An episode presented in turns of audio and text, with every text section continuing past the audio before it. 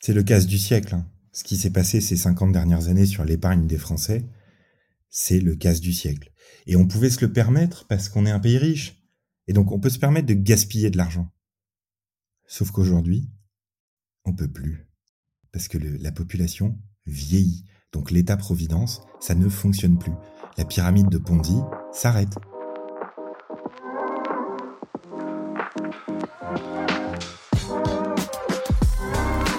Bienvenue dans le Grand Bain, le podcast où on explore le monde des finances personnelles à travers le lien entre argent, investissement et épanouissement. Je m'appelle Charles Elias Farah.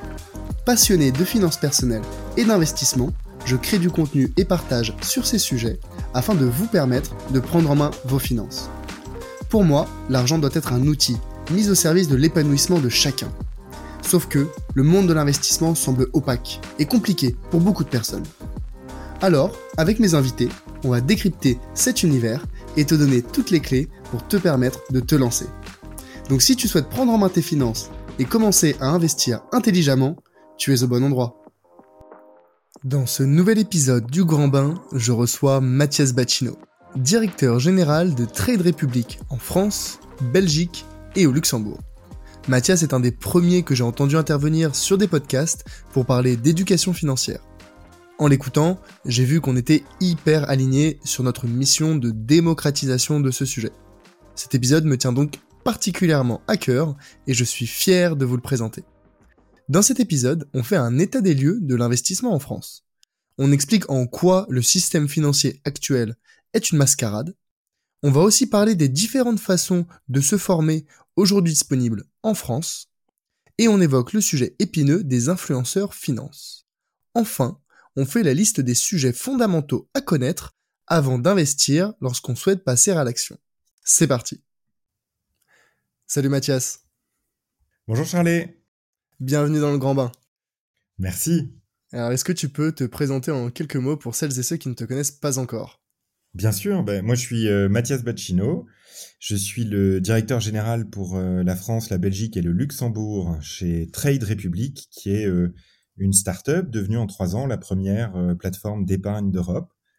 Euh, et auparavant, euh, j'ai eu l'occasion de travailler dans la finance traditionnelle pendant une quinzaine d'années. D'abord en salle des marchés, dans une grande banque pendant quelques années, et ensuite à la direction française d'une banque en ligne hollandaise, jusqu'à ce que mon chemin croise celui de trois jeunes entrepreneurs allemands qui ont lancé Trade Republic et un projet euh, dingue que je suis ravi d'avoir rejoint. Et, à part ça, parce que ça ce n'est que mon travail, euh, je suis passionné d'éducation financière, euh, sujet que je défends euh, en France depuis une dizaine d'années. Euh, je suis aussi passionné de moto et de rugby et heureux papa de deux enfants de 5 et 8 ans. Beau programme, bien chargé. Je savais pas que tu faisais du rugby. J'en ai fait moi-même pendant 7 ans. Donc, euh, ça nous fait un point commun supplémentaire, euh, euh, en plus de, pas mal d'éléments que tu as déjà pu, euh, déjà pu mentionner.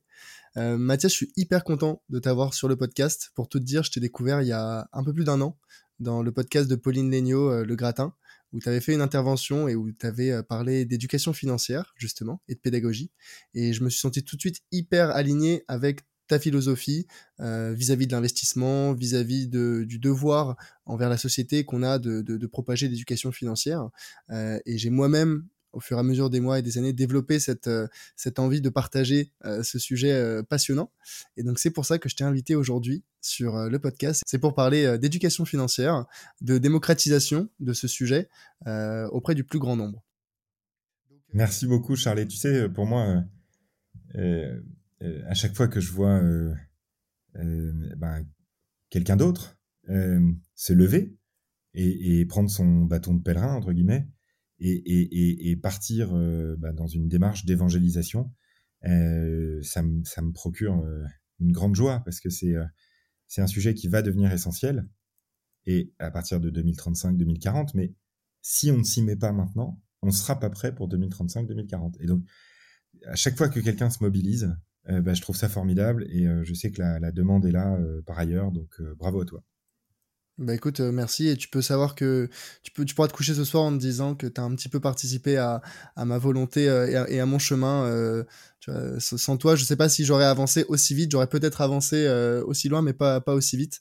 Donc bah déjà, je commencerai ce podcast par te dire merci, Mathias. En avant alors. Exactement.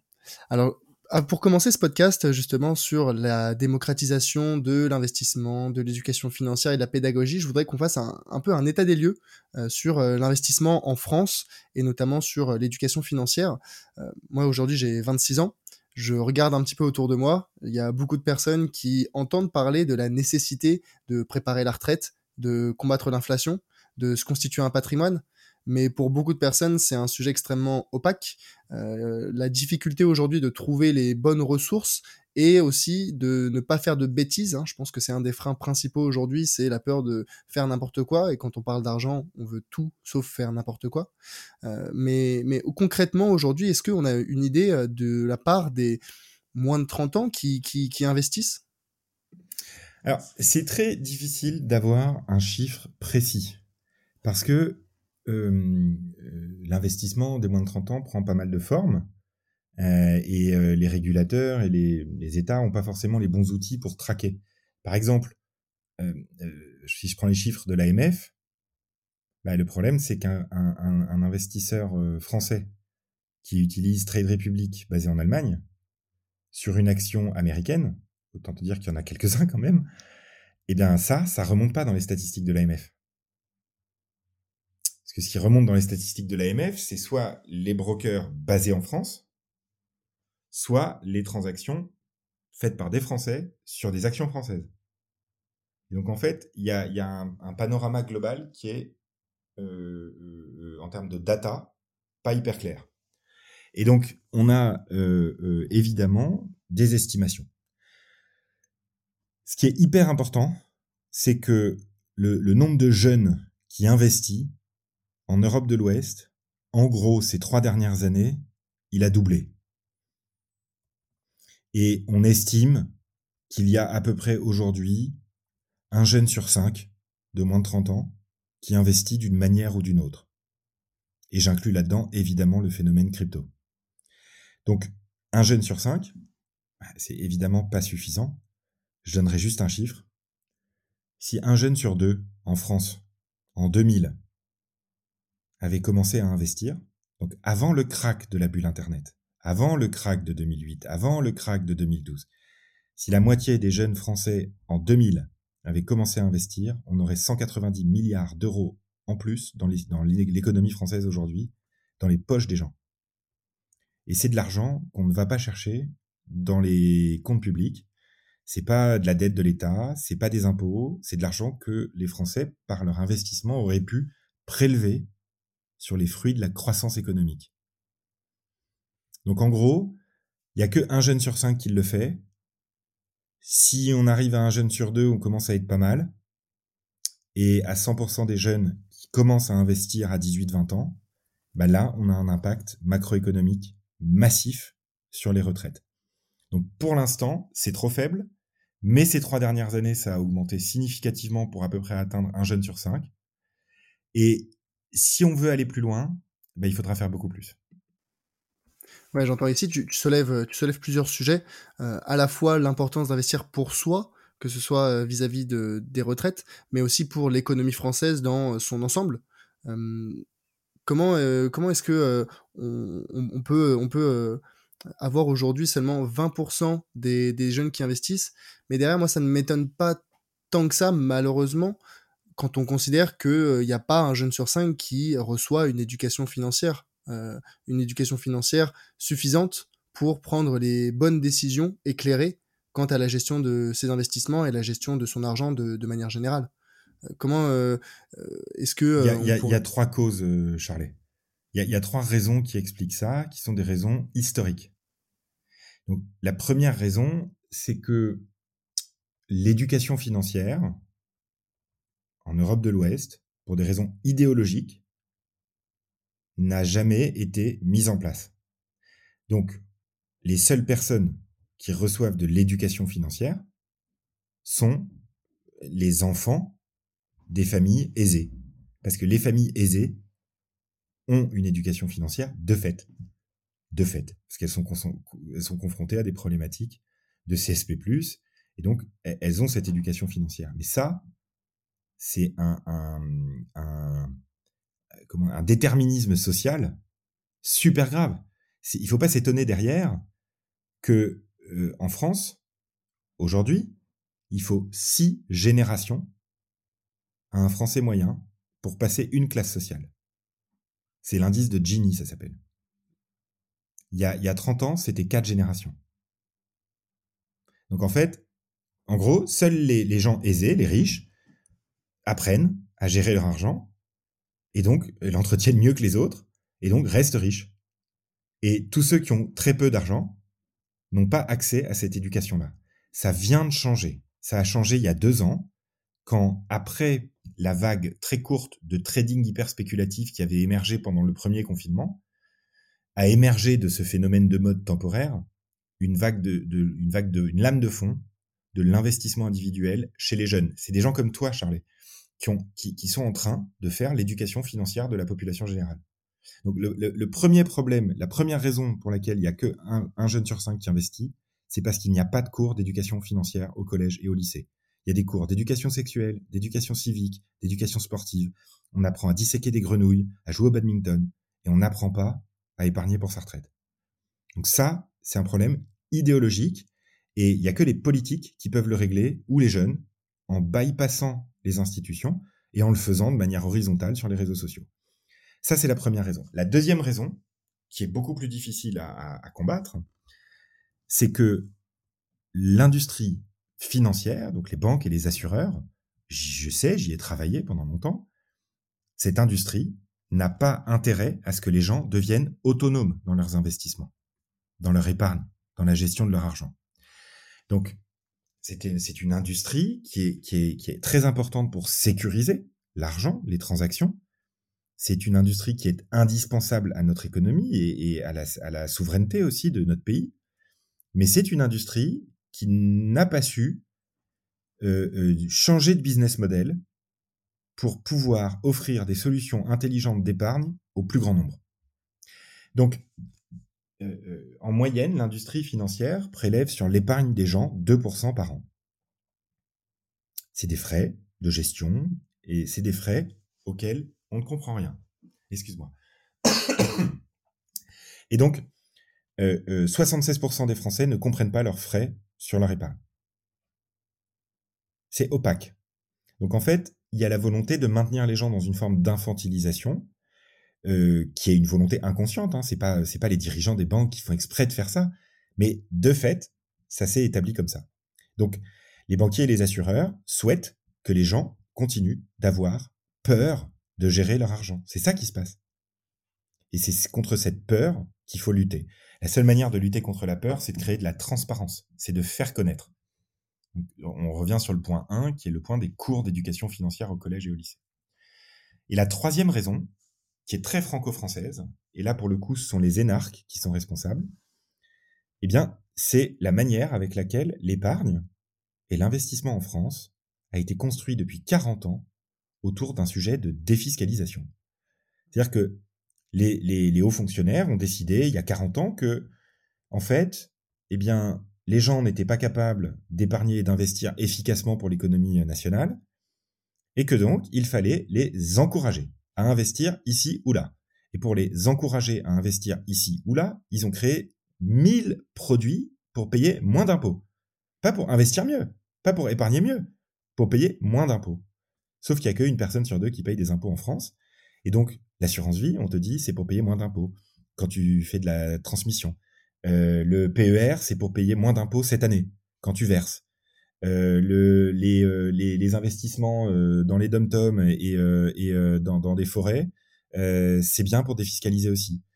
Tu, tu vois ce que je veux dire? Mais on n'a jamais dit aux gens, la meilleure manière d'investir, c'est à long terme, en diversifiant au maximum et avec des petites sommes tous les mois. Ça, aucun banquier, aucun assureur ne l'a jamais dit. Et donc, bah, on tourne en fait en France avec une industrie de l'épargne et de l'investissement qui ne s'intéresse qu'à 15% de la population. Je le sais, je l'ai fait. J'ai arrêté.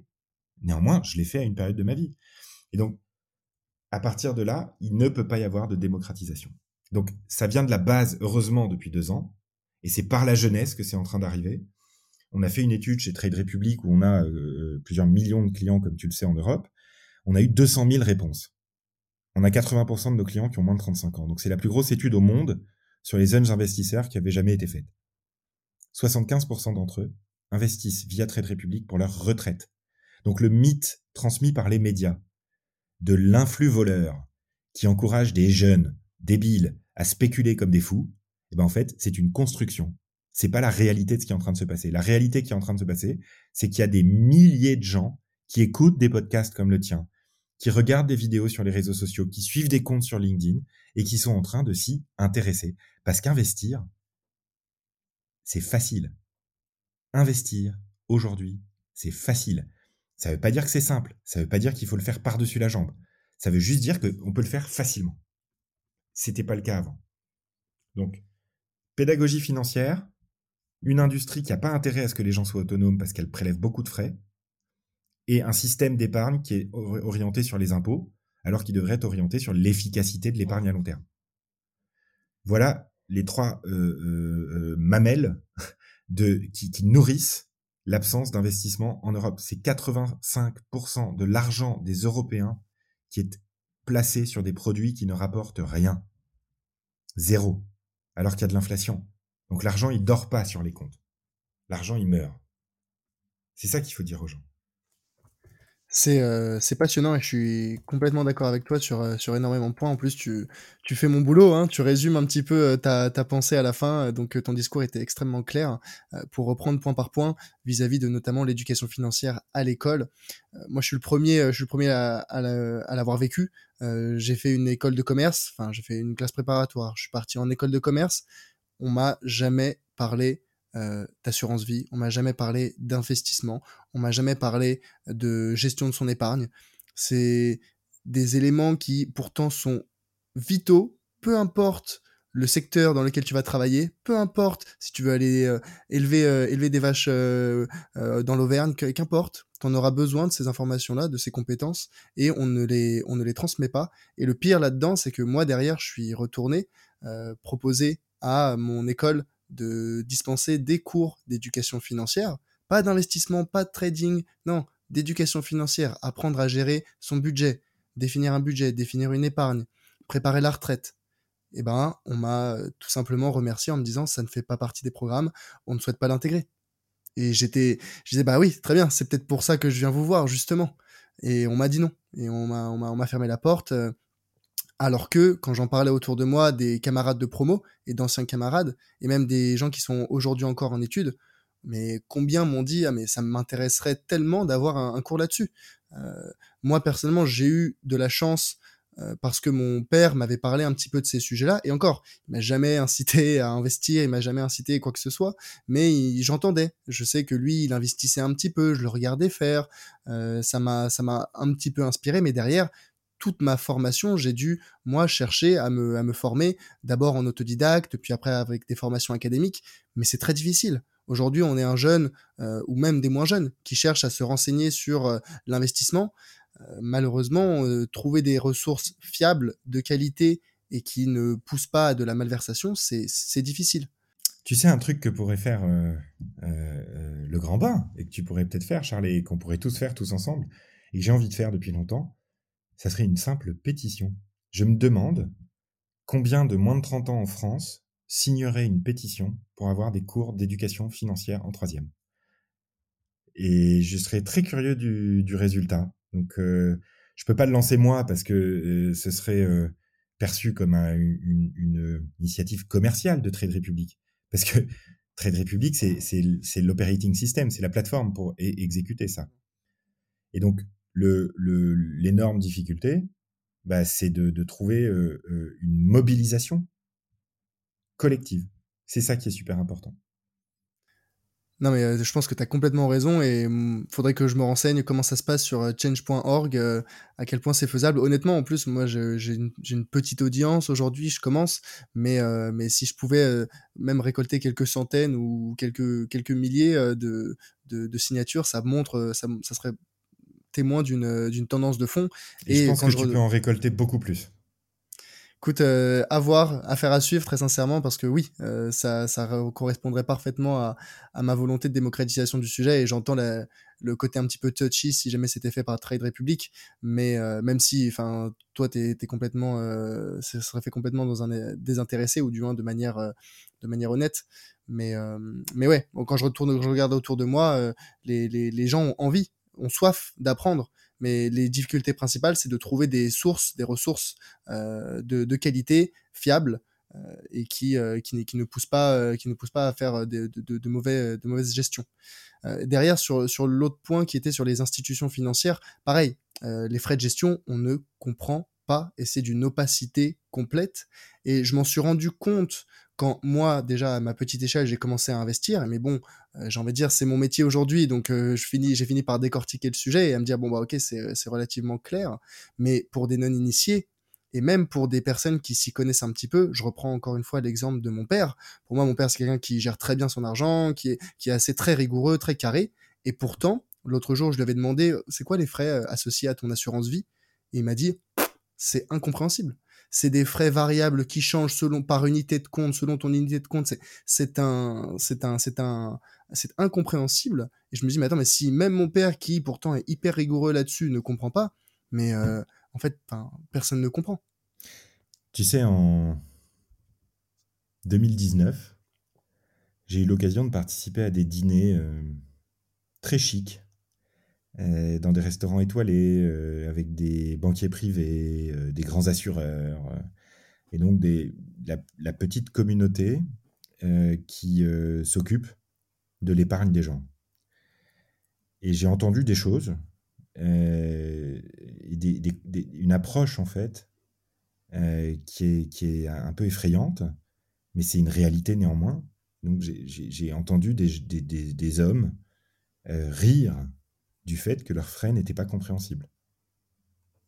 Je l'ai entendu ça moi-même. Donc c'est évidemment pas tous les assureurs, c'est évidemment pas tous les banquiers. C'est pas, euh, je jette surtout pas le discrédit sur une profession qui est indispensable dans notre pays. C'est pas le sujet. Le sujet, c'est peut-être une culture des dirigeants de ces sociétés-là, parce qu'en fait, euh, penser que sur un sujet aussi important que l'argent, la révolution digitale ne va pas changer les choses ne va pas donner envie aux gens d'avoir de la transparence et de comprendre ce qui se passe, c'est commettre une erreur d'analyse stratégique radicale pour leurs entreprises. Et donc, la réalité, c'est que les banques et les assureurs payent des coûts fixes et qu'elles facturent des coûts variables. Et elles facturent des coûts variables uniquement parce que c'est impossible à comprendre. C'est tout. La vérité, c'est qu'une banque, ça devrait être un forfait. L'assurance vie, ça devrait être des frais euh, annuels, parce qu'il y a des frais, effectivement, pour... Il y, a très peu d'unités de compte où il y a vraiment des coûts supplémentaires, plus il y a de volume. Un, ordre de bourse, typiquement, ben, que ce soit un ordre de bourse de 1000 euros, 10 000 euros ou même 100 000 euros, pour le, broker, pour le, banquier, pour le, dépositaire, ça change rien. C'est des lignes de code. Et donc, en fait, c'est une construction mentale euh, qu'il faut déconstruire et qui sera déconstruite. Et, les gens pensent effectivement que c'est normal qu'on les facture en pourcentage pour leur argent. Mais c'est une construction mentale qui n'a aucune justification économique, ou dans de très rares cas. Donc, évidemment, ça viendra. Euh, des boîtes comme Trade Republic montrent la voie, avec des tarifications fixes, d'autres banques commencent à fonctionner au forfait, mais euh, on en est encore très très loin. Donc euh, l'opacité des frais, c'est le meilleur allié du banquier et de l'assureur. Ne me, ne me lance pas sur ce sujet parce que très sincèrement, euh, moi, je, j'ai encore des frissons. Euh, il y, a, il y, a, quelques jours encore, toi, tu as, assisté à un, événement. Euh, bah, j'étais aussi à une réunion de, banque privée où on, te, on, te, on te rince, on te met bien, on te fait sentir privilégié, on te fait sentir VIP. Et derrière, quand tu commences à demander concrètement les performances des différents fonds de la banque privée nettes de frais de gestion, crois-moi, ça bégaye fort. Mais il n'y a, pas, a pas de performance en fait. Bah, en fait, il y, y, a une performance, mais derrière, on va te présenter euh, les résultats d'un des 12 fonds de la banque. On va te dire comment ces six, sur ces six derniers mois, regardez, notre fonds défensif a super bien marché. Parce que là, en 2022, voilà, marché baissier, bah forcément, le, le fonds défensif marche super bien. Euh, par contre, les autres, on ne les mentionne pas, vous comprenez, c'est compliqué en ce moment. Et par contre, derrière, euh, net de frais de gestion, tu te rends compte que aucun des fonds ne bat son indice de référence. Indice de référence dont la performance est réplicable pour des frais de 0,5 ou voire moins pour cent par an avec des ETF. Et ça, les fonds, les banques ne le disent pas parce que c'est pas dans leur intérêt. Mais derrière, moi, ça me rend fou. Et c'est ma mission aujourd'hui, elle vient de là. Elle vient de, de, de, d'en avoir marre que on prenne les gens, excuse-moi, pour des cons. C'est le casse du siècle. Hein. Ce qui s'est passé ces 50 dernières années sur l'épargne des Français, c'est le casse du siècle. Et on pouvait se le permettre parce qu'on est un pays riche. Et donc, on peut se permettre de gaspiller de l'argent. Sauf qu'aujourd'hui, on peut plus. Parce que la population vieillit. Donc l'État-providence, ça ne fonctionne plus. La pyramide de Ponzi s'arrête. C'est s'appelle la retraite par répartition. J'exagère volontairement, mais c'est pour choquer, pour faire prendre conscience. Et donc, on ne peut plus se permettre, comme on l'a fait en 2021, de gaspiller 45 milliards d'euros en France. C'est trois plans gilets jaunes. 45 hein. milliards d'euros, je ne sais pas si t'imagines. C'est, c'est rien qu'en 2021, dans un seul pays, 45 milliards d'euros sur les comptes courants et les livrets A qui se sont envolés face à l'inflation. Et pendant ce temps-là, on prélève 2% de frais par an sur l'assurance vie des gens qui est même pas transférable. En France, on peut même pas transférer son assurance vie chez un, autre assureur. Donc, tu es complètement prisonnier en fait d'un système où t'es pas encouragé à te prendre en main, où t'es pas encouragé à t'y intéresser, où t'es pas encouragé à, à optimiser en fait. Sauf que là, on ne peut plus se permettre de gaspiller de l'argent. Sinon, on va s'appauvrir collectivement. Et c'est terrible parce que les gens l'entendent, les gens le, le, le, comprennent un petit peu de loin en se disant Bah attends, j'entends, il y a, y a, de l'inflation, il y a 6%. Ah, mais attends, euh, le livret A, il est passé à 2%, ça va. Ah, mais attends, ils vont le passer à 3%, ça va. Le livret A, il n'est pas à 2%, il est à moins 4. Il est à moins 4 en rendement réel, c'est-à-dire net d'inflation. Et ça, les gens ont encore un petit peu de mal à le concevoir. Et j'entends, j'entends, tu vois, manipuler, enfin, se, tenir au courant de, de l'actualité financière, des taux d'intérêt des banques, ça n'intéresse pas grand monde, mais ça devrait. Et on devrait rendre cette information euh, plus que facilement accessible. Ça devrait être obligatoire. C'est ça, ça devrait être facilement accessible. L'accessibilité de l'investissement, c'est un énorme sujet. C'est un énorme sujet de rendre accessible.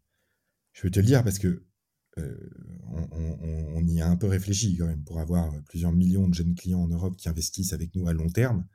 Euh, c'est pas comme avoir une plateforme euh, qui, va avoir des influenceurs sur les réseaux sociaux et qui fait faire du trading aux gens en leur faisant croire qu'ils vont vivre au Maldives dans trois semaines. C'est vachement plus dur de convaincre des gens. C'est hyper facile de jouer sur la, la spéculation, la cupidité, l'appât du gain. En général, c'est des pauvres gens en plus. Enfin, c'est c'est pour moi ces brokers là c'est le même système que la française des jeux c'est euh, c'est c'est pas un truc euh, ni soutenable ni souhaitable. Une plateforme d'investissement à long terme elle rend accessible. Et l'accessibilité bah, ça commence par les mots. Ça commence par euh, le fait de décomplexer les gens. C'est pour ça que chez Trade Republic on est en suite et en basket. On n'a pas la, la, la verticalité du banquier en costard cravate tu vois et pourtant, je peux t'assurer qu'on fait investir les gens bien mieux que, les banquiers. Ouais, parce que finalement, ça commence, comme tout bon investissement, d'abord par se former, euh, comprendre, entendre, un, l'importance de se former, et deux, comment se former. C'est vrai qu'il y a mauvaise presse aujourd'hui sur euh, les influenceurs, euh, infopreneurs, et c'est un vrai sujet. Pour le coup, ça, c'est un vrai, vrai sujet.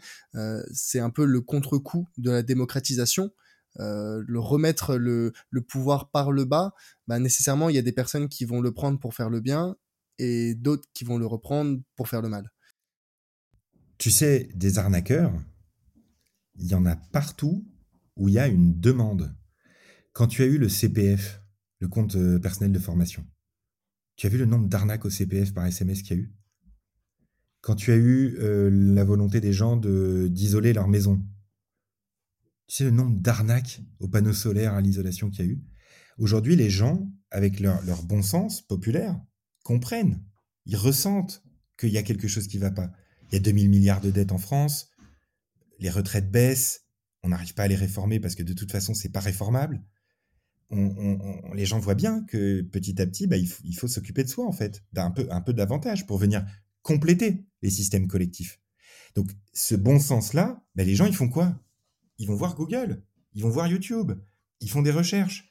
Et ça, les arnaqueurs de tout poil, il y en aura toujours, il y en a toujours eu. Il y en avait de la même manière sur le Minitel, il y en avait sur le téléphone, il y en avait sur euh, euh, la première version d'Internet, euh, il y en a maintenant sur les réseaux sociaux. Et des arnaqueurs, il y en aura toujours. En revanche, ce qu'il faut donner aux gens, c'est un outil très pratique, très concret, très accessible pour savoir s'ils peuvent faire confiance à cette personne ou pas. Donc, en France, la seule réglementation qu'on ait, c'est le conseiller en investissement financier, le CIF. C'est un statut qui t'est donné par les autorités de régulation. Tu es CIF, tu peux donner des conseils en investissement financier aux gens. Ça, ça veut dire trois choses, un conseil en investissement financier. C'est une personne bien précise, ça veut dire que l'investissement lui est adapté. C'est un actif bien précis. C'est pas il faut acheter euh, le S&P 500. C'est c'est cette action, c'est cet ETF, ce code ISIN et un timing. Il faut l'acheter maintenant. Ça, c'est du conseil en investissement financier. Ce que vous faites sur les réseaux sociaux, ce que, ce qu'on fait, ce que font beaucoup de gens bien intentionnés, c'est pas ça.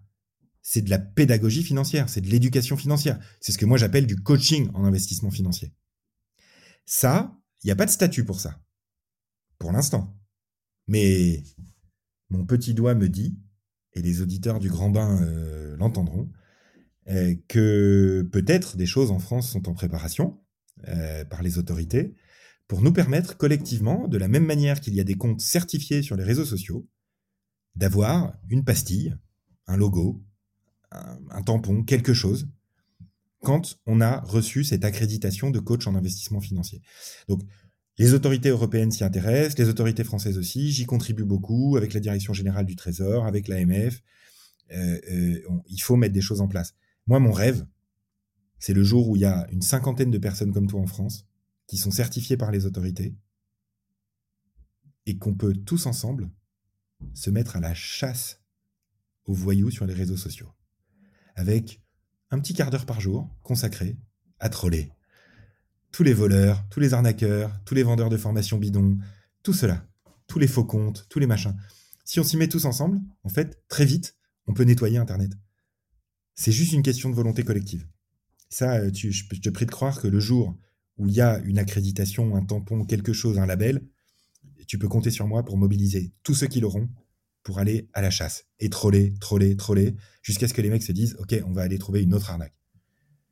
C'est, tu, soulèves un vrai vrai sujet là. En fait, euh, c'est vrai que j'avais jamais pensé à bien distinguer hein, finalement ce sujet de, de CIF, de conseiller en investissement financier, qui est un vrai titre en France, réglementaire, légal, qui te donne certains droits, certains devoirs aussi, et l'influenceur qui donne des euh, pseudo conseils en investissement, euh, mais à différencier aussi du coach qui lui veut transmettre de la pédagogie, de l'éducation financière. Euh, alors moi, à titre personnel, je suis CIF, hein, j'ai l'accréditation, je suis certifié par l'AMF, mais sur les réseaux, quand je parle, ou même dans le grand bain, on ne m'a jamais entendu et on ne m'entendra jamais donner des conseils en investissement sur telle action, à tel timing, sur telle vente, sur tel achat, parce que c'est pas le rôle euh, du, euh, de, de, entre guillemets de l'influenceur ou de celui qui veut propager de l'éducation financière. Et pas plus tard qu'il y a quelques jours, il y a un, un, type qui travaille en banque, qui n'est pas SIF, qui m'a envoyé un message sur LinkedIn pour me demander euh, écoute, je te suis depuis un moment, je trouve que ce que tu fais c'est super, euh, je voudrais m'y mettre également et euh, je voulais savoir si est-ce que c'est possible, j'ai le droit de bah, par exemple faire des posts sur top 10 des actions à acheter. Je dis bah écoute, est-ce que t'es SIF? Il me dit non. T'es certifié par l'AMF Je dis non. Je dis bah écoute, alors déjà t'as pas les accréditations pour faire le conseil du conseil en investissement. Et au-delà de ça, euh, parler ou donner des conseils en investissement sur les réseaux, c'est-à-dire à, n'importe qui, sans faire de profil de la personne, sans s'assurer que c'est adapté à ses besoins, à, ses, à sa situation personnelle ou professionnelle, euh, c'est illégal. T'as pas le droit. Et puis surtout, c'est inefficace. C'est maintenir les gens dans le même niveau d'infantilisation. Sauf qu'au lieu d'aller voir le banquier, ils vont voir l'influenceur. C'est pas ça qu'on veut faire. Ton, ton gars, là, ce qu'il faut lui dire, c'est fais pas des posts sur le top 10 des actions. Fais des posts sur le top 10 des pratiques, des conseils, des astuces, de comment tu les as choisis, toi, ces 10 actions. Ça, c'est intéressant. Tu vois, il y a pas plus tard, il y a encore quelques, jours, pareil, j'avais fait, euh, j'avais vu euh, sur Instagram, ça pullule des influenceurs qui te donnent le top 10 des actions à dividendes avec les plus gros rendements, les plus gros dividendes. Oui, mais et je l'ai expliqué, euh, je l'ai expliqué dans, dans, dans, des posts LinkedIn il y a pas il y a, quelques temps. les dividendes viser des actions qui vident, qui, qui versent de, de, les plus gros dividendes, c'est rarement une bonne idée verser des gros dividendes, c'est euh, euh, ça peut être parce que l'entreprise cherche à attirer des investisseurs malgré des, des résultats euh, en, en, en, chute libre.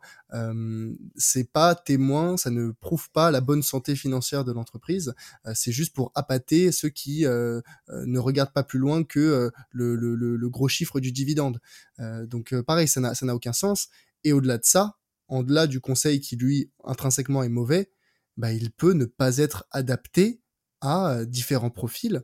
Et, euh, et ça, le problème, c'est que maintenant, les gens, les jeunes sur Instagram, sur TikTok, sur qu'importe, bah, ils y connaissent tellement peu, il y a tellement peu d'éducation financière à l'école qu'ils se disent, bon, bah, moi, je prends ce qu'on me donne. Et ce qu'on leur donne, c'est pas toujours de qualité. C'est le problème. Et donc, l'enjeu, c'est comment on leur donne les outils, les armes. Nous, on s'appelle la trade république. On s'appelle pas la trade dictature. La trade république, c'est parce qu'on pense que euh, euh, moi, je me considère comme un humaniste. Je considère que chacun, tout le monde, n'importe qui en France, s'il le souhaite, peut s'intéresser et devenir ceinture verte. Tout le monde ne deviendra pas ceinture marron. Tout le monde, personne quasiment deviendra ceinture noire. Mais ceinture verte, déjà c'est bien. Il y a 300 000 personnes qui investissent dans des ETF en France. Il y en avait 180 000 l'année dernière. Euh, quand on sera à 3 ou 4 ou 5 millions, bah, déjà, ça commencera à aller mieux. Mais c'est. Euh, l'honnêteté intellectuelle m'oblige à te dire un truc, mais moi-même, je ne sais pas quoi en penser. Je sais bien que c'est pas idéal. Et je sais bien qu'il y a des dérives. Et je sais bien qu'il y a des gens qui vont perdre de l'argent parce qu'ils vont écouter des voleurs sur Internet. All-in, ça augmente le niveau d'éducation financière des gens. C'est pas idéal, c'est pas de notre faute, c'est de la faute de l'État qui a pas mis en place les bases. Mais je préfère qu'il se passe ça plutôt qu'il se passe rien. Parce que ça nous oblige à bouger, ça oblige les autorités à bouger. C'est un mouvement qui est extrême, dans lequel il faut séparer le bon grain de livret, dans lequel il faut trier, dans lequel il faut euh, euh, progresser, mais au moins, on avance. Au moins, le statu quo, c'est terminé. Et donc, moi, je suis hyper content de ça. C'est, il faut nettoyer, il faut faire attention, il faut expliquer aux gens. Mais au moins, les gens s'y intéressent.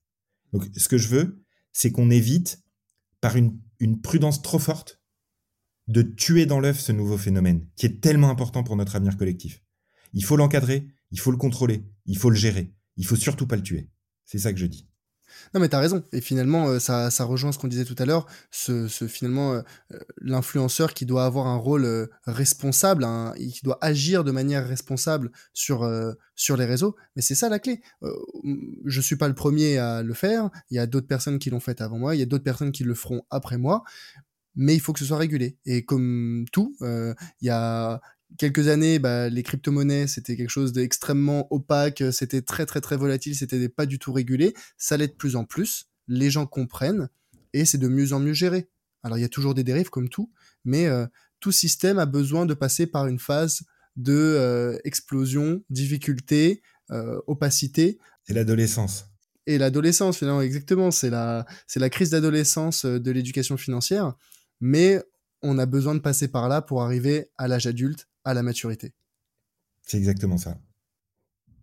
Comment est-ce que les, les jeunes aujourd'hui se, se, forment? Alors, on a parlé des, des, influenceurs et des dérives que ça peut, que ça peut apporter. Est-ce que vous avez des informations un petit peu chez, chez Trade Republic? Les gens se renseignent plutôt sur euh, des blogs, des articles, sur YouTube, sur des podcasts. Est-ce qu'on a des, des informations là-dessus?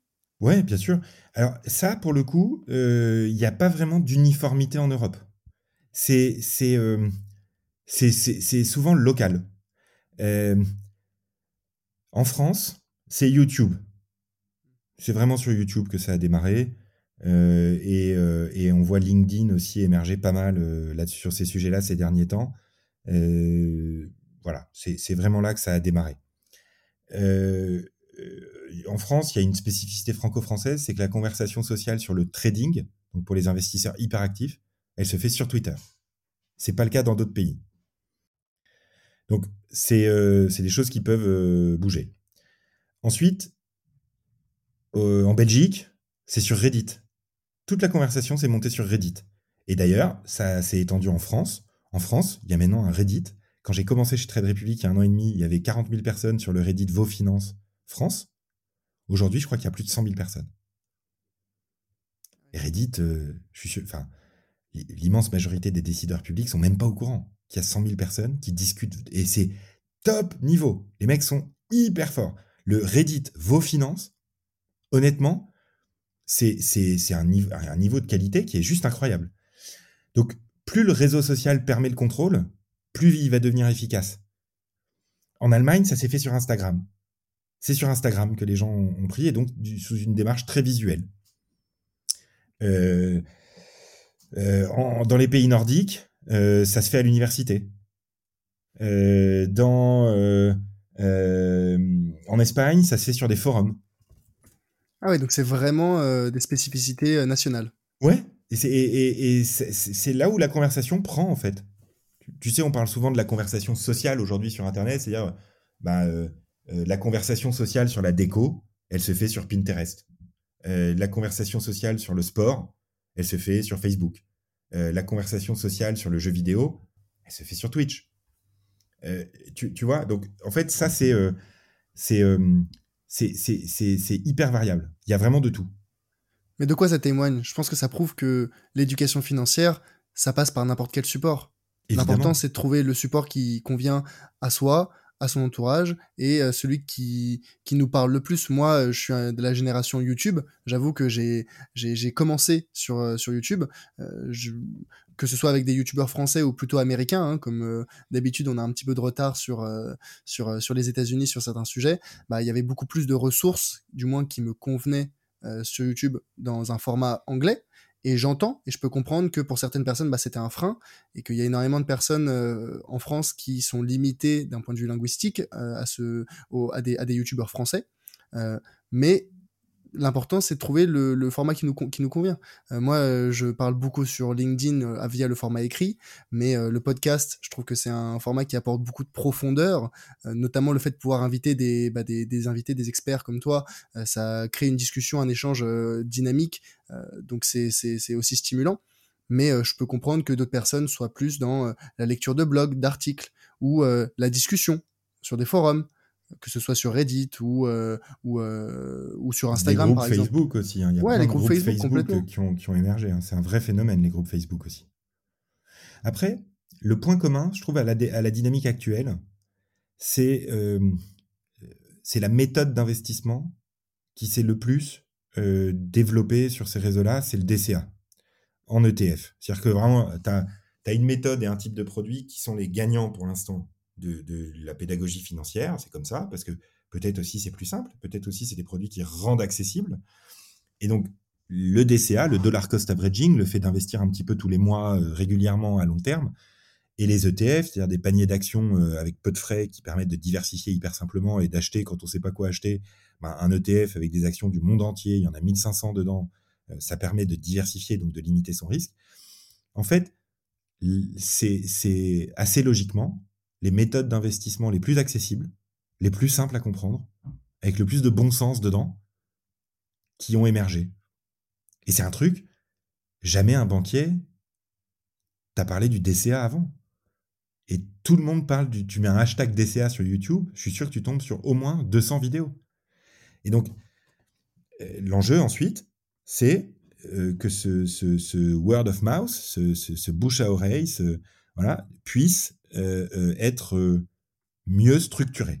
Voilà. Puisque l'État ne le fait pas, eh ben, il faut que les, particuliers le fassent eux-mêmes, avec les créateurs de contenu, et, là on avance. quoi. Ce qui est beau, c'est que tu, l'as dit à juste titre, le, les méthodes les plus simples sont celles qui émergent le plus ces derniers temps, le DCA, les ETF, Et en plus, c'est les méthodes qui sont les plus efficaces d'un point de vue performance, limitation du risque, rendement. Et, euh, euh, et, et, je, trouve ça, je trouve ça beau. Et ça rejoint un point que tu avais pu mentionner plus tôt, qui était que euh, être ceinture verte, c'est accessible. Et ça suffit surtout. Et ça suffit. C'est incroyable. Mais en fait, ça revient aussi au fait que jamais en France, on a essayé d'optimiser l'investissement et l'épargne pour que ce soit du mieux possible pour les gens. C'est ce que je disais tout à l'heure. On a essayé d'optimiser pour le fisc, pour euh, orienter l'épargne vers tel ou tel secteur de l'économie dont on pensait à l'ENA qu'ils en avaient besoin. Euh, voilà. Mais ou parce que c'est les produits qui avaient le plus de frais, donc on pouvait maintenir les banques et les assureurs à flot grâce à ça. C'est, euh, tu laisses les gens faire, le bon sens populaire, l'horizontalité, la blockchain intellectuelle en fait que, que, forme Internet, eh ben, tu retombes sur les méthodes les plus simples, les plus efficaces, les plus faciles, les plus accessibles. C'est ça qu'on devrait apprendre à l'école aux gens. Le, comme on dit souvent, simplicity is key en investissement, et c'est vrai, c'est ce qui semble le plus simple, le plus clair, le plus transparent, qui marche le mieux. Comment est-ce qu'on le voit? C'est très clairement l'investissement, euh, on compare souvent les fonds d'investissement actifs, ceux qui sont opaques, ceux qui ont des frais de gestion de 2-3%, versus des ETF qui répliquent la performance moyenne d'un marché, et pour lesquels les frais de gestion sont de l'ordre de 0,5% en moyenne, voire moins, eh ben 85 à 95% des fonds d'investissement actifs ne battent pas leur indice de référence, font moins bien que l'indice qu'ils essaient de répliquer ou qu'ils essaient de battre. Et donc ça montre bien que on a des frais de gestion supplémentaires et une performance moins bonne. On se dit mais c'est absurde. Où est, où est le problème? Et eh bien le problème, ça vient et on en la boucle est bouclée que les gens n'ont pas conscience de ce sujet des ETF, ce sujet de l'investissement passif, ce sujet du DCA, euh, et que si on remettait le pouvoir aux mains de ces personnes, eh ben, elles auraient une action beaucoup plus efficace que ce qu'ils connaissent aujourd'hui avec des fonds d'investissement actifs qui, euh, qui, les, qui les ponctionnent et qui travaillent dans son intérêt à lui avant de travailler dans l'intérêt du particulier, de l'épargnant. C'est exactement ça complètement. Euh, pour revenir peut-être juste un, un, point un petit peu plus, euh, un tout petit peu plus technique sur euh, le, le, le, DCA. Moi, j'en suis partisan. j'en fais moi-même. Je trouve que c'est la méthode d'investissement la plus simple et la plus efficace. Mais donc, on rappelle, le DCA, c'est d'investir une petite partie de son épargne chaque mois afin de lisser son prix d'entrée sur le marché. Comme ça, vu qu'on ne peut pas prévoir les variations du marché demain, si le marché baisse, j'accumule plus.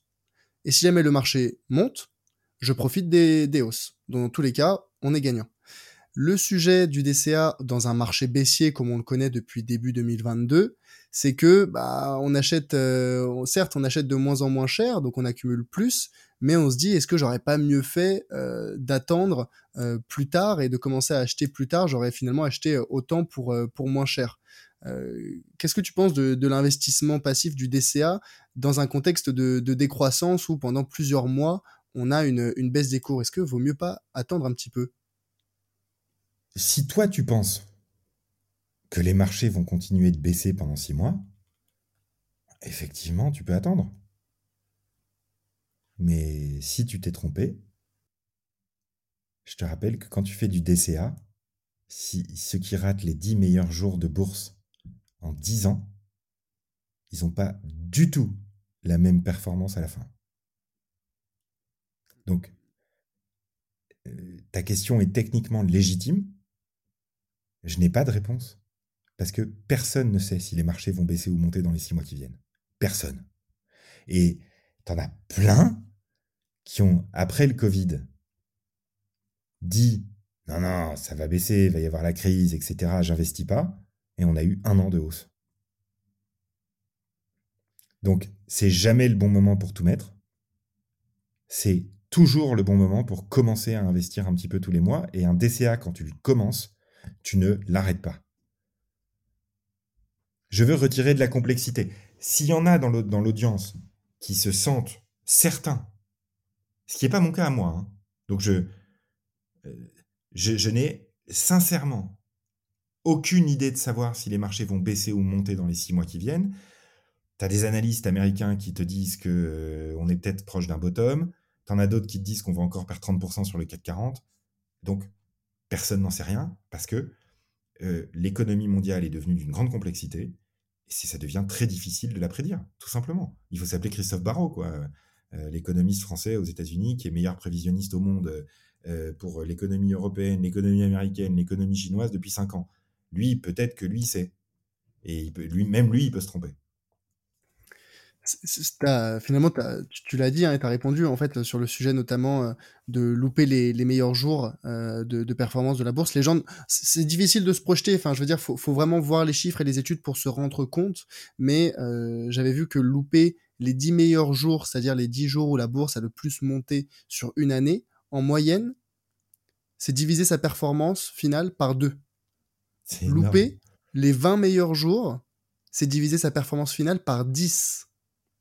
Donc, au lieu de faire 6% de rendement sur l'année, ce qui est bien, ce qui est très bien, tu fais 0,6%. Juste parce que tu disais, ah, mais est-ce que c'était le bon jour? Ah, Est-ce que je devrais vendre? Est-ce que je devrais acheter? L'attentisme, euh, l'attentisme tue ta performance, te fait porter un risque supplémentaire inutile.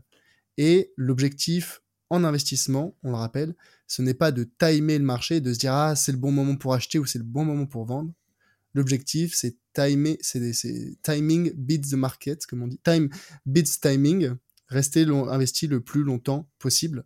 Euh, euh, et, pour ça, bah, finalement, le, DCA est une, est, une très bonne, est une très bonne option. Pour l'immense majorité des gens, l'investissement bat la spéculation. C'est vraiment ça qu'il faut leur dire. C'est que, moi je pense toujours à ce sketch, mais euh, spéculer, il y en a qui ont essayé ils ont eu des problèmes. C'est inévitable. T'as 80%, 90% des gens qui essayent de faire du trading, de la spéculation, qui n'y arrivent pas. T'en as 10% qui y arrivent. Et qui, ont un super hobby et qui sont passionnés de ça. Et euh, moi, je vais leur parler dans une heure euh, sur Twitter, tu vois, euh, dans un Twitter Spaces dédié. Et c'est super, et c'est un hobby comme un autre. Et, et tant mieux pour eux si les gens se passionnent pour le trading, et certains d'entre eux y arrivent très bien. Mais pour le grand public, on va pas devenir un pays de traders. C'est pas vrai. Enfin, la France, c'est pas la City, donc et puis ça serait absurde. Donc l'investissement à long terme. Tu vois l'histoire des 20 meilleurs jours de bourse. Ça, c'est pareil, c'est un truc qu'on devrait apprendre à l'école aux gens. Un autre, un autre chiffre. On dit, c'est vrai que les, les, banquiers, pendant longtemps, ont justifié que bah, la bourse, c'était vachement difficile d'acheter au plus bas pour vendre au plus haut. Et que c'est pour ça qu'il fallait prendre un conseiller, etc. Sauf que les marchés, ils sont au plus bas ou au plus haut 0,2% du temps. Donc 99,8% du temps, t'es pas au plus haut ou au plus bas. Donc euh, good luck pour les attraper quoi. Non mais tu l'as tu, l'as dit hein, le, le trading c'est malheureusement c'est vu par comme un jeu pour beaucoup de personnes. Alors il y a des gens qui sont fans, il y a des gens qui vont au casino hein, de la même manière. Euh, ou qui jouent au poker. Hein. T'as des gens qui, jouent, au poker, et qui comptent les cartes, les machins et tout, qui sont euh, qui rajoutent un étage de statistiques. De... C'est pas, enfin, c'est pas très différent. L'investissement, ça n'a rien à voir. C'est ça, c'est vraiment euh, distingué. Et ça, c'était un point, euh, je m'en souviens, tu l'avais très très bien expliqué dans le gratin de Pauline Legnaud euh, il y a plus d'un an et demi. C'est la distinction fondamentale entre investir et spéculer. Investir, c'est sur le long terme. On investit le plus longtemps possible. Spéculer, c'est se dire, je pense qu'on est au plus bas, je vais acheter. Je pense qu'on est au plus haut, je vais revendre. Et comme tu l'as dit, c'est vrai dans 0,2% des cas. Donc moi, de l'autre côté, j'ai fait mon choix. Moi, je suis dans la team 99,8%, euh, C'est plus, ça me paraît plus raisonnable. Tu mets les, tu mets les chances de ton côté là, Mathias. Hein, euh. moi, je veux bien dire aux gens, euh, et je suis, je me bats pour ça au quotidien. Faut former les personnes, mais il y a tellement de sujets. Alors, finalement, être ceinture verte, c'est pas si compliqué. Mais pour toi, c'est quoi les sujets fondamentaux qu'on doit connaître quand on veut justement passer sa ceinture verte Alors, euh, il y a euh, euh, une dizaine de concepts, de mots qu'il faut apprendre. Il n'y en a pas 50, il y en a une dizaine. Il faut apprendre. Ce que c'est des actions, ce que sont des ETF, ce que sont des fonds, ce que sont des obligations. Ensuite, il faut apprendre les ordres stop, les ordres stop, les ordres stop, les ordres stop, les ordres stop. Une fois qu'on a appris ça, il y a des concepts euh, financiers à comprendre, les intérêts composés, la boule de neige, le fait que c'est hyper important d'investir euh, longtemps, d'investir tous les mois, d'investir. Donc le phénomène des intérêts composés. Et ensuite, la diversification. Voilà. Si on apprenait ça au collège à tout le monde, et qu'en plus on y ajoutait un étage de, de comment investir dans ses convictions, avec les ETF thématiques, expliquer ça, l'investissement dans les convictions, eh ben ça, ça suffit. C'est ce qui suffit pour être euh, ceinture verte. Pour l'instant. Dans une vingtaine d'années, il faudra apprendre aux gens à revendre, faire du DCA inversé pour la revente, à la fin, du, parce que le problème quand tu fais du DCA, c'est toujours pareil, c'est à la toute fin, là, à 64 ans. Si on est en, en, crack cette année-là, bah, ça ne sera pas le moment de liquider le portefeuille pour sa retraite. Donc il faudra aussi apprendre aux gens à faire du DCA inversé pour la vente. Et, ça, ce ne sera pas pour tout de suite. Donc euh, je pense que euh, euh, quelques concepts de base sur ce qu'est une action, ce qu'est une obligation, ce qu'est un dividende, ce qu'est un ordre stop, tu vois, vraiment les principes de base. La diversification et les intérêts composés, qui sont quand même les deux, les deux points clés quoi, de, de l'investissement. Et peut-être euh, un truc sur les convictions, quoi. Sur, connecter. En fait, les gens ont souvent des idées d'investissement, mais ils savent pas comment les connecter à une mise en pratique. Tu demandes à ta mère euh, dans quel secteur d'activité elle croit pour les 50 prochaines années, elle te répond un truc. Tu lui dis dans quel secteur d'activité tu veux investir et comment dans les prochaines années, ça elle peut pas. Hum, hum. Je te rejoins complètement sur euh, les fondamentaux à avoir, que sont les actions, les ETF, les obligations, la diversification. Moi, je rajouterais peut-être deux éléments que sont les, des ordres de grandeur à avoir sur différents chiffres en lien avec la bourse. C'est quoi le rendement moyen de la bourse? Qu'est-ce qu'on peut en attendre? C'est quoi la volatilité? C'est quoi des frais normaux qu'on peut attendre d'un investissement en bourse? Quels sont les différents types de frais? Un frais de, un frais de transaction, un frais de gestion, c'est quoi la différence? Donc pour moi, il y a, un sujet d'ordre de grandeur. Ce qui me titille, moi, c'est quand il y a des gens qui me disent Ah oui, oui, moi j'ai trouvé un investissement à 12%, euh, euh, euh, mais c'est garanti, c'est garanti. Quand on a un minimum de connaissances en investissement et, de, et dans la finance de marché, on, rigole. On sait tout de suite que c'est absurde comme, comme, comme chiffre. Tu as raison, les chiffres clés tu vois, juste des ordres de grandeur pour euh, que les gens. Moi, ça m'a tué. Vraiment, j'ai eu, j'ai eu un ami euh, qui m'a parlé euh, convaincu, mais convaincu d'avoir trouvé un investissement garanti à 15% par an. Et, et, juste si jamais on avait à l'école des cours sur des ordres de grandeur de ce qu'on peut attendre d'un investissement garanti, mais tout de suite, il aurait évité de, de, se faire avoir, il aurait évité de se faire arnaquer. Donc ça, c'est le premier point. Deuxième point que je rajouterais, ce serait peut-être sur et tu as commencé à l'évoquer sur le moment de quand est-ce qu'on va devoir revendre. C'est la gestion de ses émotions. Parce que investir en DCA, sur le papier, ça paraît simple. J'investis 50, 100, 200 euros tous les mois. Limite, j'automatise. J'y pense plus. Mais derrière, quand on entend, parce qu'on entend, et on entend encore plus quand on est investi, que les marchés perdent 10, 20, 30%, ou au contraire que les marchés ont pris 10, 20, 30%, se dire que je vais rester et ne rien changer, ne pas changer ma stratégie, pas vendre, pas acheter, c'est beaucoup plus difficile que ça n'y paraît. Et donc la gestion des émotions, pour moi, c'est un sujet fondamental qu'on devrait également euh, enseigner pour euh, être un bon gestionnaire de son argent et un bon gestionnaire de ses, de ses investissements. Tu as complètement raison. C'est ce que, ce que moi j'appelle les biais psychologiques. Euh, et, qui sont un, des pires ennemis effectivement de l'investisseur. On n'en avait pas parlé aujourd'hui. Ouais. Tu un autre aspect ensuite qui est ce que j'appelle moi le cycle de vie. on n'apprend pas aux gens à gérer un budget familial en fait, à préparer les études de leurs enfants. Donc, euh, quand on avait avec euh, Christian de Boissieu, qui est économiste, euh, dans, le cadre de travaux d'un think tank que, j'avais coordonné, on, avait établi un projet de programme pour des cours d'éducation financière à l'école. Et euh, euh, je dirais qu'il y a, y a un vrai sujet sur le cycle de vie. C'est-à-dire comment je prépare ma retraite, ma dépendance, ma transmission. Et ça, il y a des niveaux de problématiques qui sont très différents entre les classes sociales. Et cette discipline-là a été construite que pour les CSP+. Mais trouver des manières simples, accessibles, facilitées de, de, faire passer ces concepts-là auprès de la population générale, ce serait un enjeu majeur, je pense. Je suis complètement d'accord avec toi. Et justement, ce sujet de la gestion d'un budget provisionné pour des projets de vie, c'est un très difficile parce qu'on a beaucoup de mal à se projeter dans même au-delà de un an. Les gens pour se projeter dans 3 ans, dans 50 en 10 ans, tu leur demandes ce qu'ils vont faire ou peut-être des projets qu'ils voudraient réaliser dans, dans, à cet horizon de temps. C'est très très très difficile. Moi, en parallèle du grand bain, euh, alors je suis CIF, mais je suis avant tout euh, gestionnaire de patrimoine. C'est mon activité, euh, euh mon activité euh, principale.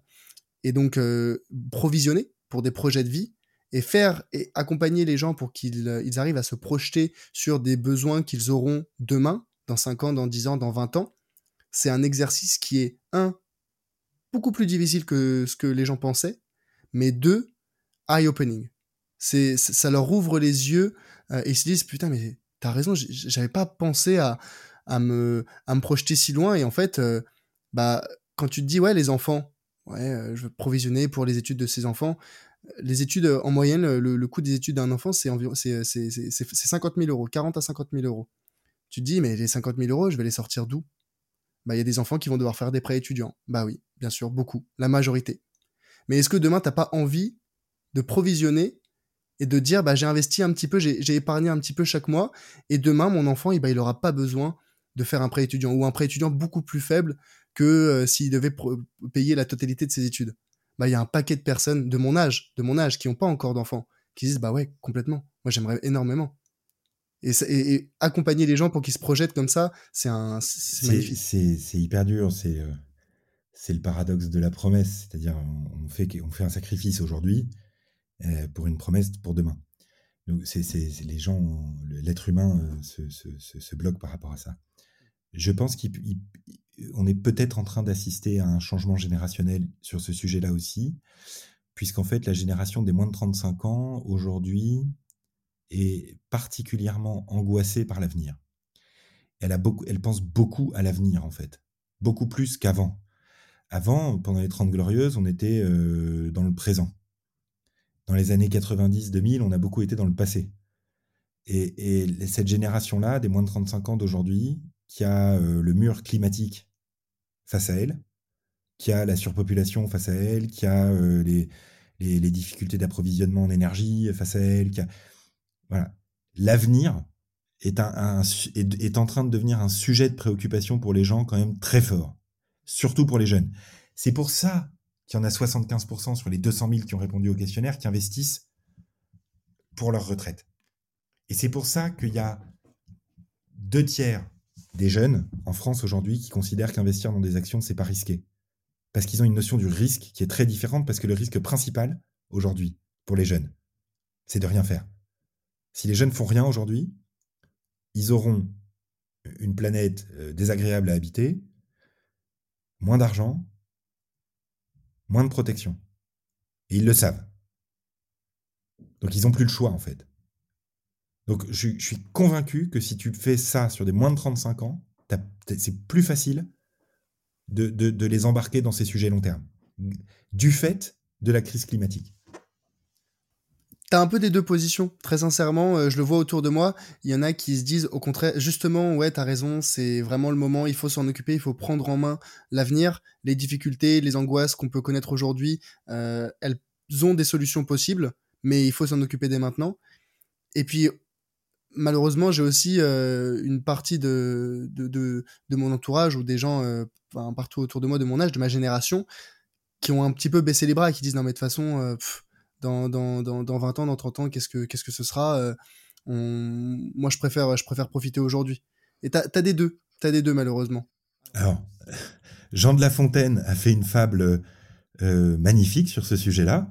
Euh, je crois que de tout temps, il y a eu des cigales et des fourmis, mais là, les cigales, ben, on en reparle dans 30 ans. Hein. Mais je peux t'assurer que c'est les fourmis qui vont gagner, là, pour le coup. Hein. Il n'y a, y a absolument aucun doute, si tu veux. Et j'ai l'impression qu'il y a quand même de plus en plus de fourmis confère l'explosion actuelle en Europe du mouvement Fire. Ça, c'est l'extrême encore. Hein. Mais euh, le mouvement Fire, c'est vraiment extrême pour le coup. Ces gens qui sont des, frugalistes, qui vivent de rien du tout pendant des années, des années, des années pour devenir indépendants financièrement. C'est-à-dire que tout l'argent qu'ils gagnent, ils le mettent de côté. Ils vivent euh, sur un matelas par terre, ils achètent absolument rien dont ils n'ont pas absolument besoin pour vivre. Et c'est des gens comme toi et moi. Hein. Donc c'est ce mouvement-là, il est en train d'exploser. Aujourd'hui, tu as... Euh, moi, j'étais en Belgique la semaine dernière pour le lancement de Trade Republic. Tu as 15 000 personnes qui sont dans le groupe Fire Belgique. C'est un truc de dingue. Qui mettent des photos sur Internet de leur salon où il y a euh, un coussin par terre, quoi. Ça, c'est la version extrême. Moi, je pense qu'entre les deux, il y a probablement entre la cigale et le Fire euh, un équilibre à trouver pour le très grand public. En général, le très grand public, il s'oriente dans une direction qui est de bon sens, qui est euh, médiane. Donc, est-ce que tout le monde va devenir Fire? Je pense pas. est-ce que les Fire, dans 20 ans, ils seront beaucoup, beaucoup plus à l'aise que tous les autres? Ça, c'est sûr. Mais euh, bon, c'est quand même particulier. C'est impacter à ce point-là son mode de vie. Euh, c'est euh, c'est pas mon choix à moi, par exemple. Mathias, ça fait déjà une bonne heure qu'on se parle et je veux absolument te poser une question que je m'étais notée pour, pour bien presque terminer cet épisode. Il y a quelque chose qui me titille. tu es aujourd'hui, tu as, plein de casquettes, mais tu as aussi celle du, du DG France, Belgique, Luxembourg. Luxembourg, de Trade Republic pourquoi Trade Republic si vous prenez tellement l'investissement et non la spéculation? Là où trader, hein, de l'anglais, c'est euh, pour moi euh, acheter, revendre, euh, finalement être un investisseur actif. et ça se rapproche plus de la spéculation que de l'investissement. Comment s'appelle la plus grosse banque en ligne en France? À ma connaissance, c'est Boursorama. Et dans Boursorama, le premier mot, c'est quoi? Bourse. Personne s'en rappelle. Boursorama, ça sonne bien. Trade, c'est le commerce. C'est aussi l'investissement. C'est pas Trading République. C'est Trade République. La vérité, c'est que Trade République, c'est euh, la République du commerce. C'est ça que ça veut dire. C'est simplement, c'est un nom. Euh, le plus important pour moi dans ça, c'est République. Et il se trouve que trade, c'est un mot qui est très international, que tout le monde comprend.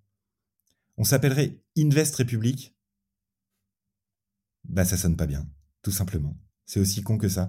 Donc c'est important d'avoir euh, euh, une marque qui, transmet une image euh, qui permet l'accomplissement de la mission de l'entreprise. Et la mission de Trade Republic, c'est de construire l'operating system, le, système, quoi, l'OS, la, boîte, pour résoudre le déficit d'épargne retraite en Europe. Et donc, euh, euh, parmi les caractéristiques de cet operating system, il faut un nom de marque qui soit international, qui claque, qui, donne une image positive aux gens, qui donne une image dynamique aux gens pour les encourager. Mais on ne s'appelle pas Trading République. Et je suis garanti que dans quelques années, plus personne n'entendra Trade. Tout le monde entendra République j'entends très très bien le République, euh, côté démocratisation, et puis tu portes très très bien le projet et le, la, mission, euh, la mission de la société euh, sur le côté démocratisation. Donc là-dessus, je l'entends. C'est voilà. Je voulais avoir ton avis sur le côté trade parce que ça me démangeait un petit peu là où je vois qu'on est. Il y a une autre réalité. Il y, a, y a aussi toute une population en Europe, probablement un million de personnes, un million cinq cent mille personnes, qui fait du trading, des particuliers, et qui y arrivent. Et, et ceux-là, il se trouve qu'ils sont aussi très bien chez Trade Republic, si tu veux mais c'est pas ce que nous, on promeut pour le très grand public. vous, c'est avant tout, enfin vous, toi euh, et, Trade Republic, c'est avant tout l'investissement long terme passif et remettre, euh, et remettre le pouvoir euh, auprès de, du plus grand nombre. C'est ça. Éviter l'appauvrissement programmé de la population européenne à partir de 2040. C'est ça qu'on essaye de faire. Mathias, c'est un épisode chargé en informations, en valeurs. C'était une super discussion. J'étais très très très content de t'avoir. J'aurais encore plein plein de questions à te poser très sincèrement. Et euh, je serais pas euh, je serais pas contre refaire un épisode avec toi euh, dans, dans quelques temps parce que je, je, je, pense qu'on a encore beaucoup de choses à se dire. Mais mais il est temps de, de, de, baisser le rideau sur sur cet épisode. Avant de partir pour les personnes qui souhaitent te contacter qui auraient des questions à te poser ou juste qui voudraient te, te remercier pour ce que tu fais comment est-ce qu'on peut te contacter? À moi, le plus simple, c'est euh, LinkedIn, euh, parce que j'y suis euh, très actif. Mathias Bacchino, BA2CINO. Vous me trouvez sans difficulté. Il y a aussi Twitter. où je suis aussi très présent.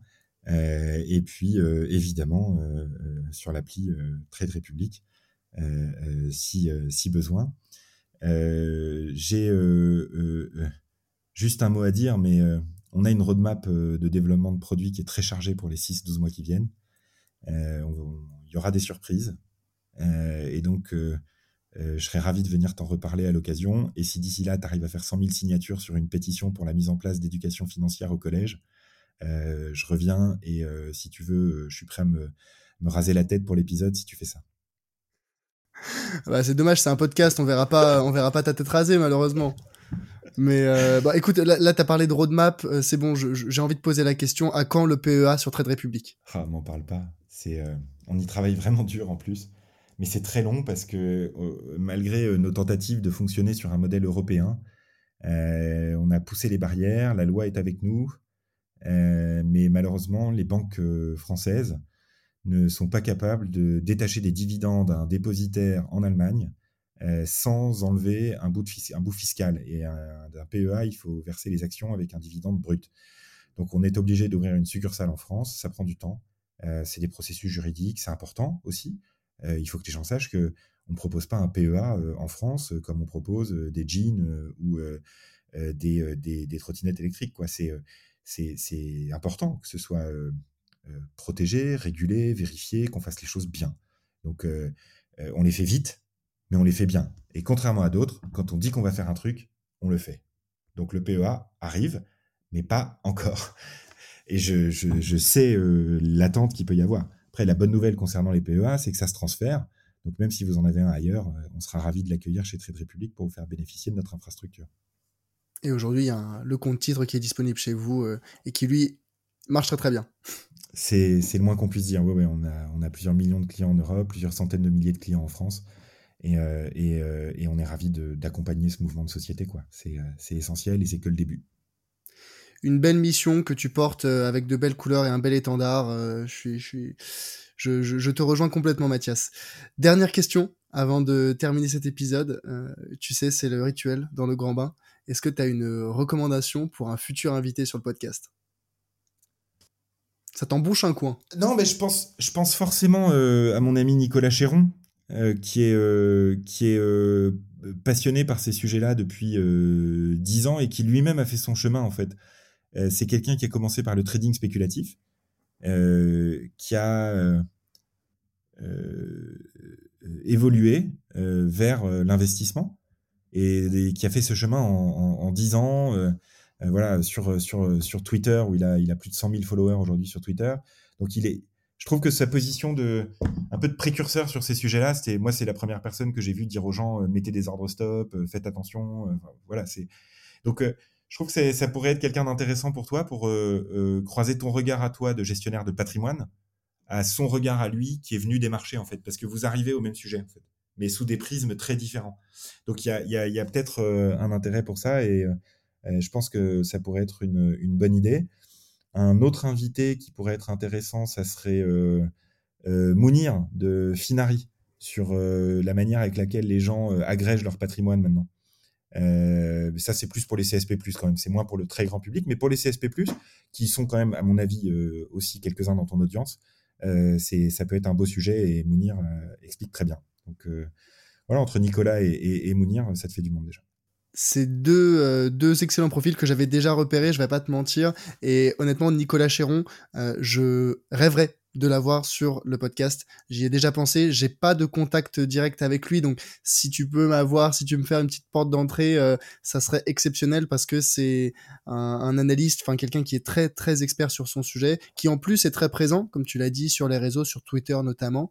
Euh, il fait un travail euh, exceptionnel. Il a beaucoup de courage, ouais. Il s'expose énormément. Je sais vraiment pas comment il fait. Il y a une époque où il répondait à 200 messages Twitter par jour pendant un an, quoi. Donc c'est.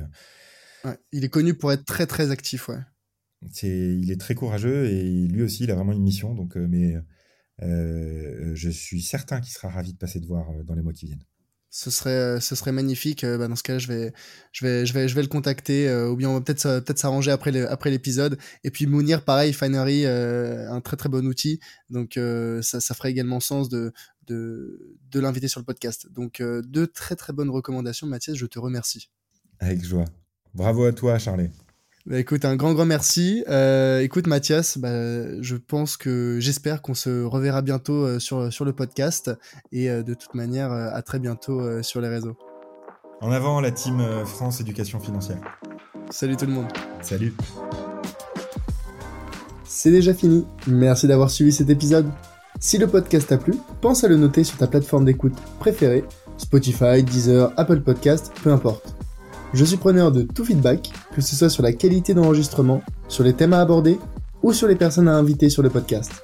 Donc si tu as une remarque, critique ou suggestion, tu peux me joindre facilement sur LinkedIn à Charles Elias Farah. À bientôt!